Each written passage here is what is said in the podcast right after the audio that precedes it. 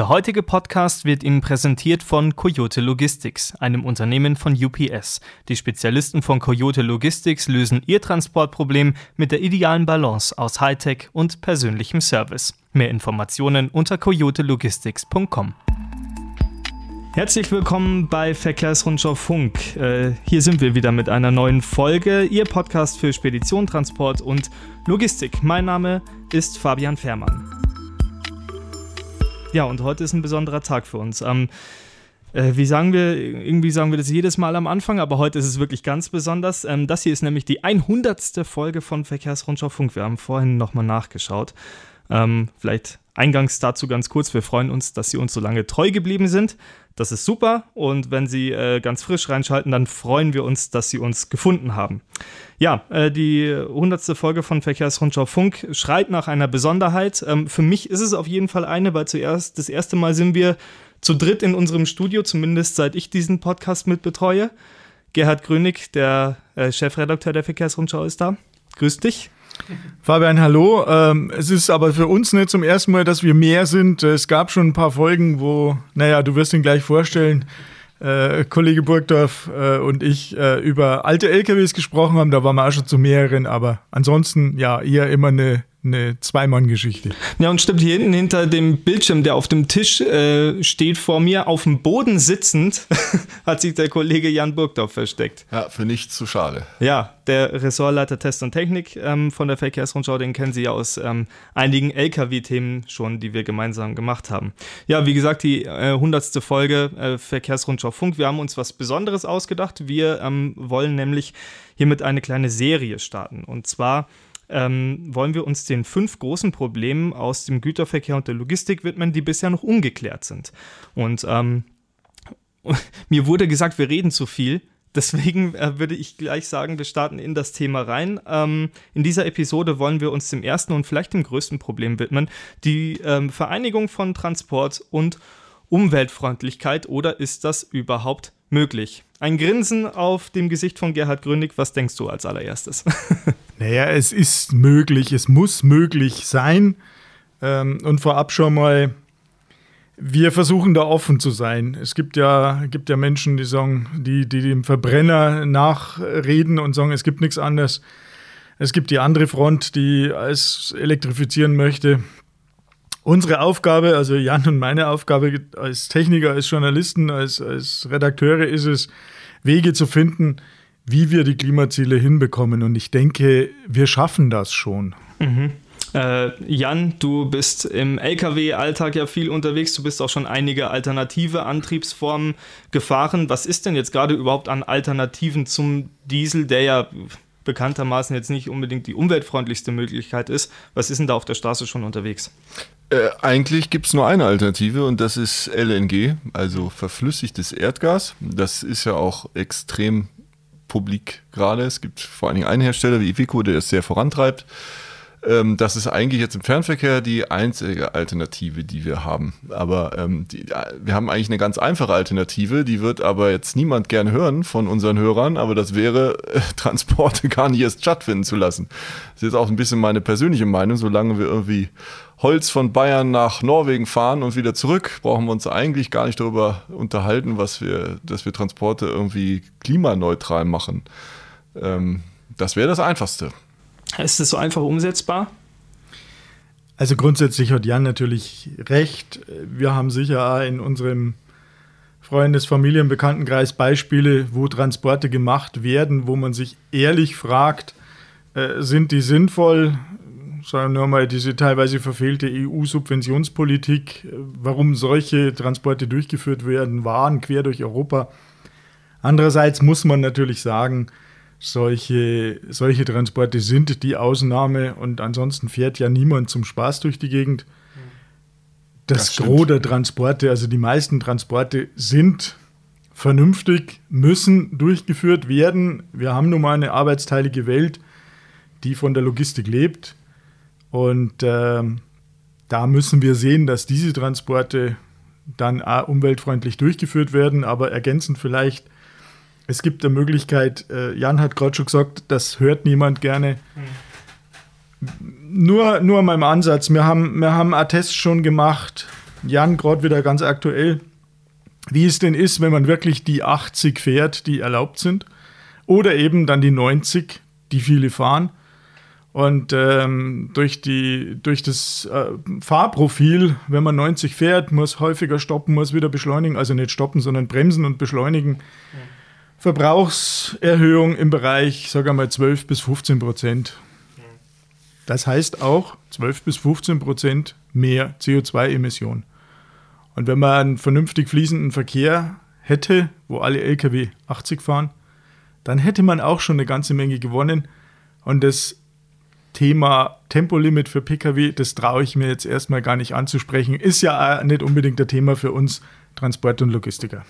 Dazu kommt dann noch, man könnte, was äh, ganz viele nicht tun, wenn wir unterwegs sind, merkt man, dass die technischen Möglichkeiten eines modernen LKWs auch zu nutzen, äh, Stichwort GPS-Tempomat, benutzen meiner Meinung nach 20 Prozent der LKW, die man so auf der Straße sieht. Die fahren alle, wie Gerhard sagt, 90 am Begrenzer und ja.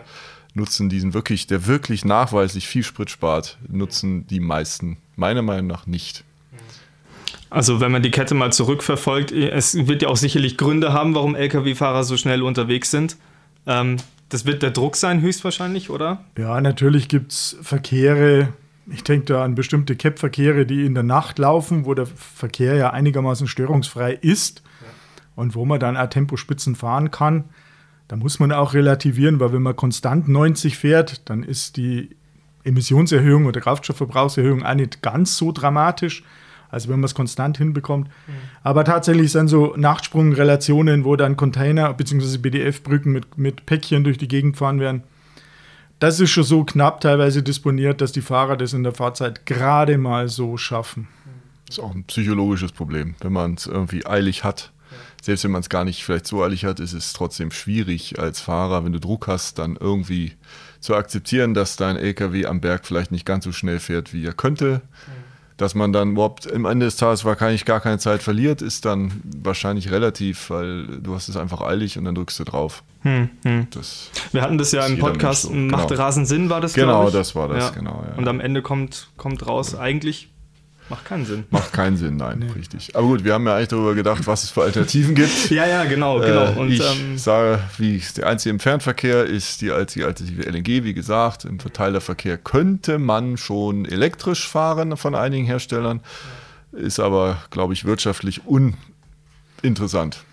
Also zumal wir ja aktuell nur zwei Hersteller haben, die angekündigt haben, serienmäßige äh, elektrisch betriebene, batterieelektrische Nutzfahrzeuge auf den Markt zu bringen oder jetzt eben äh, 2021 den Verkauf zu starten.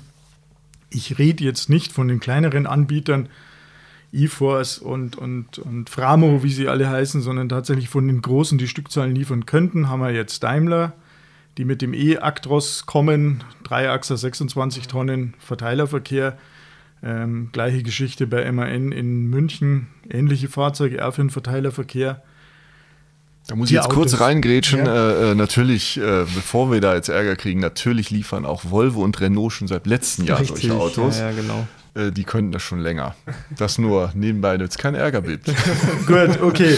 Äh, dann relativiere jetzt über die Stückzahl, weil die von mir genannten Hersteller also nicht irgendwelche Leuchtturmprojekte machen, sondern tatsächlich in, in vierstellige Stückzahlen dieses Jahr noch verkaufen wollen. Ich möchte um Gott, Gott, äh, Gottes Willen natürlich niemand zu nahe treten. Ähm, wobei wir auch wissen, dass Renault das kann, aber mhm. überwiegend in Frankreich verkauft und Volvo das kann. Äh, ich weiß nicht, wie viele Autos da schon in Deutschland laufen. Ich glaube, die laufen auch eher in Skandinavien. Es läuft sogar einer in München. Aber ja. okay, gut. ja, ich weiß auch nicht alles. Äh, schön, aber, aber es bleibt dabei. Selbst wenn wir jetzt von vier Herstellern sprechen oder von fünf oder selbst wenn wir von allen sprechen, sind die, die, die Stückzahlen sind homöopathisch. Mhm. Und äh, ja, lass uns von 3000 Autos sprechen bei dem Bestand, den wir haben. Wie man es jetzt hinrechnet, eine Million Nutzfahrzeuge, die in Deutschland zugelassen sind. Gut, da sind sicher viele kleine dabei. Aber also bis das einmal am Bestand so weit verändert, dass wir wirklich ernsthaft elektrisch unterwegs sind, das wird noch eine Weile dauern.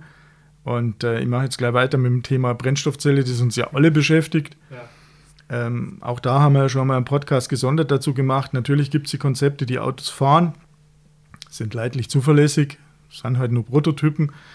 Aber man muss halt auch sagen, ernsthafter Verkauf, irgendwo Zeitziel 2027, 2028. Das heißt für einen Unternehmer jetzt erstmal von der üblichen Drei-Jahres-Leasing-Zeit ausgehend zwei Investitionszeiträume, die er überbrücken muss. Und da ist kein, also Fernverkehr, batterieelektrisch, mhm.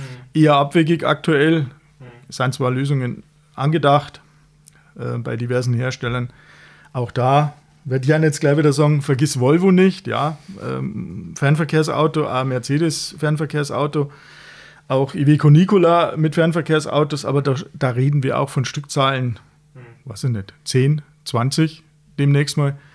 Und äh, wie gesagt, die Brennstoffzelle kommt nicht. Also Jan hat völlig recht, wenn er sagt, die einzige Alternative, einzige echte Alternative momentan, um CO2 zu reduzieren, ist Erdgas. Mhm. Aber mhm. da geht es ja eben, das ist so lange interessant, wie die Fahrzeuge mautbefreit sind. Genau. Und das wird ja. jetzt meiner Meinung nach sehr danach abhängen, wie es nach 2023 mhm. weitergeht. Das wird sehr stark davon abhängen, wer die nächste Bundestagswahl gewinnt. Und wenn das nicht so sein sollte, also dass LNG plötzlich nicht mehr hauptfrei ist, dann haben wir da ganz viele Fahrzeuge auf Halde stehen bei den Herstellern, die eigentlich, wenn man das bildlich sagen kann, schrottreif sind, weil die sind dann nicht mehr verkäuflich. Also zumindest, ja, du hast recht, zumindest in Deutschland nicht. Ja. Richtig. Ich hatte gestern Audienz bei unserem Bundesverkehrsminister, mhm. beim Andreas Scheuer, und wir haben natürlich auch das Thema äh, LNG und Mautbefreiung kurz angesprochen.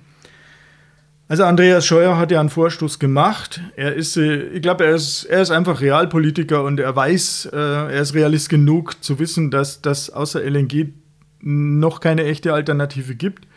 Möchte diese Technik ähm, weiterhin forcieren und hat auch eine Eingabe gemacht bei der EU, dass Erdgas über den 31.12.23 förderfähig bleibt bzw. mautbefreit bleibt, entsprechende Vorteile hat aber es ist ergebnisoffen, mhm. ob Brüssel zustimmt oder nicht. Stimmt Brüssel zu, sind die Realisten genug, um zu erkennen, es ist momentan als, wenn man es als Brückentechnologie betrachtet, die einzige Möglichkeit, die wir haben. Dann hat LNG noch eine Zukunft mhm. und ansonsten wird es schwierig, äh, es sei denn, wir, wir kommen zu dem Thema Bio-LNG da gibt es Leuchtturmprojekte, aber das ist natürlich auch noch nicht äh, so richtig. Du bist ja selbst gerade an so einem Thema dran. Ja, ja, da ja, gibt es gute Ansätze, aber so richtig ausgegoren aus meiner Sicht ist es noch nicht. Also was, was man vielleicht zu dem oder was ich zum Thema Bio-LNG beitragen oder zumindest schon mal ankündigen kann, ähm, in der kommenden Ausgabe der Verkehrsrundschau wird es da eine kleine Reportage dazu geben von einem Unternehmen, das tatsächlich ähm, heute schon sagt, es kann Bio-LNG herstellen. Die, die machen das auch und ähm, wollen da auch eine eigene Verflüssigungsanlage bauen und das bis auf 100% CO2-Neutralität hinbekommen. Und wir arbeiten gerade noch dran, dass wir das vielleicht sogar als Podcast in der nächsten Folge machen können. Das wird sich aber noch herausstellen, ob wir das schaffen. Deswegen möchte ich da nicht zu viel rein teasern. Also ähm, man hört schon raus, die kurzfristige Variante wird, ähm, wird Erdgas ähm, zumindest eine Rolle spielen, je nachdem, wie Jan schon auch sagt, wie die politischen Rahmenbedingungen dann sind. Ähm, wenn wir beim Erdgas bleiben, vielleicht mal, wird das auf die, auf die lange Sicht nach 2030, 35, 40 dann auch noch so eine Rolle spielen können? Oder wird das dann sukzessive irgendwann von der Brennstoffzelle verdrängt? Was glaubt ihr? Das ist jetzt tatsächlich nicht abzusehen. Das ist nicht abzusehen, aber ich denke schon, dass der technische Fortschritt, ähm, wenn, ich, wenn, man jetzt schon bei Pkw mal sieht, jetzt allein wie die Batterietechnologie hat sich schon stark verbessert. Ähm, finde ich jedenfalls, die Reichweiten werden bei Pkw größer. Lkw, ich denke mal, das ist jetzt ein Zeitraum, den du hast, dann könnte ich mir schon vorstellen, dass man da eine Technik hat, wo es geht. Mhm. Ja. Es ist natürlich ja immer eine Sache, wie rechne ich. Also wenn, wenn Jan oder ich oder sagen wir mal generell, wenn wir, wenn wir solche äh, Überlegungen anstellen, dann ist für uns immer well to wheel, also sage mal von der Wiege bis zur Bahre ausschlaggebend.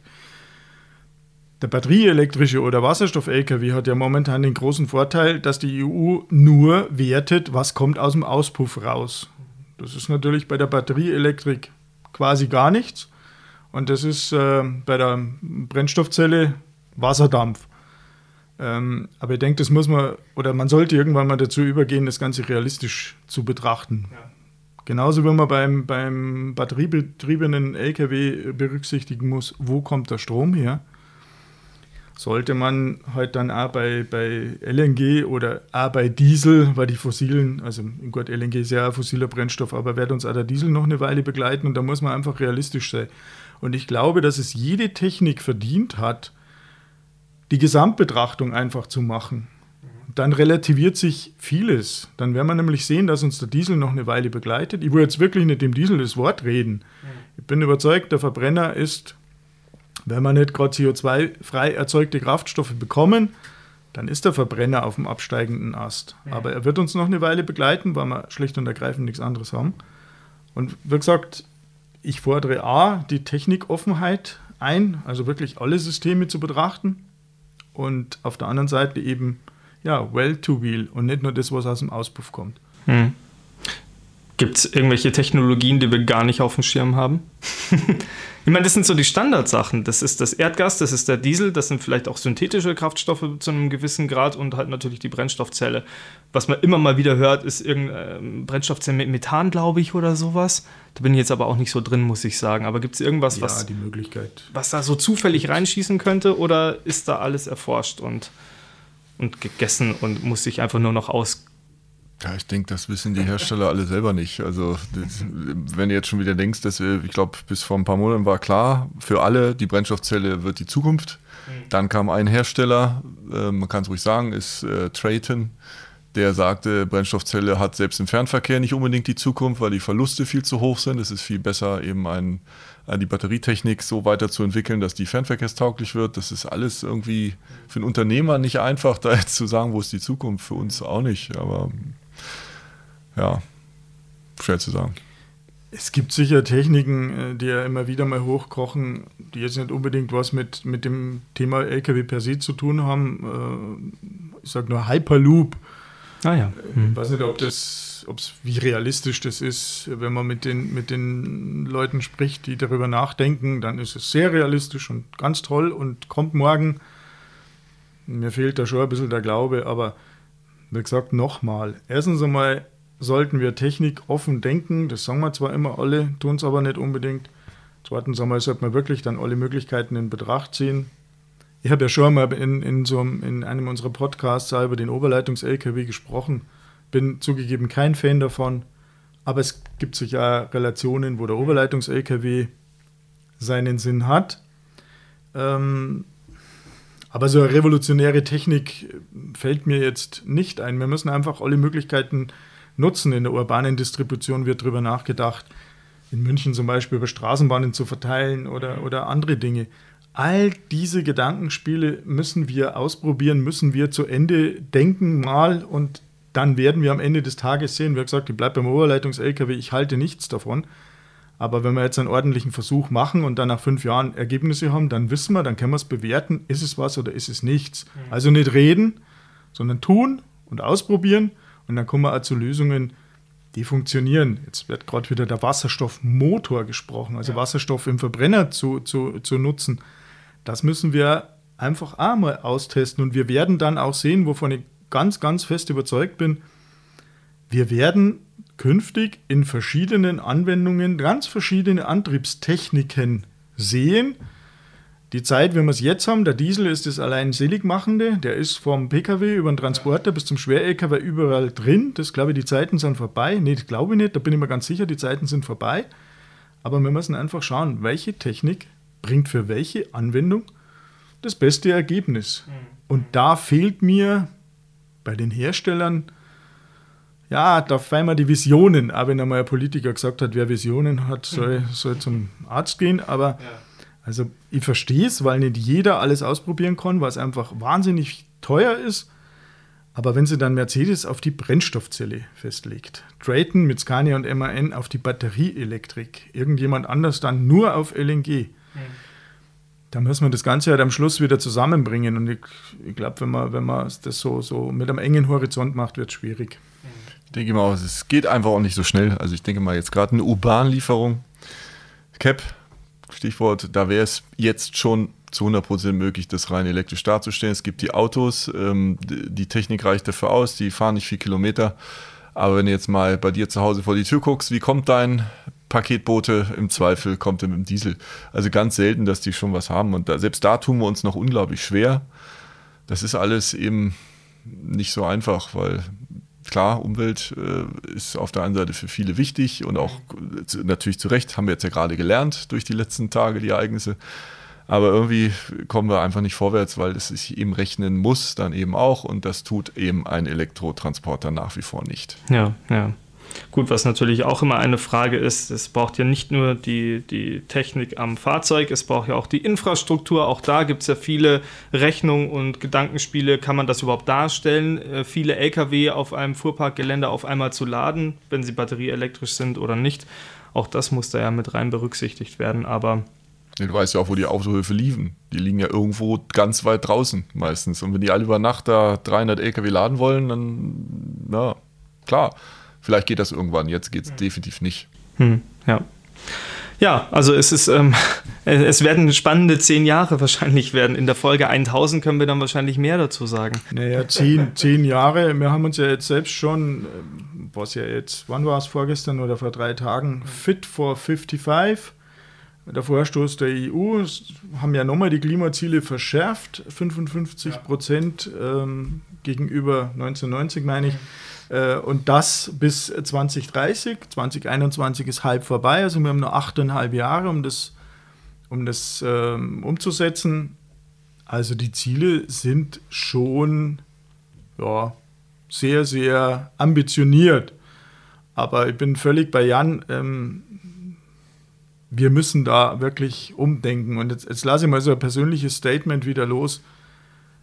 Ich kriege jedes Mal wirklich ähm, Blutdruck, wenn ich die ganze Woche diskutiere über den vermeintlich äh, bösen Verkehr. Ja, stimmt. Der Verkehr, Straßenverkehr hat enorm an CO2 zugelegt. Wir haben nicht reduziert, sondern wir haben zugelegt. Aber wir haben minimal zugelegt, während die Transportleistung gigantisch angestiegen ist. Also die Relation, die wird aber immer vergessen.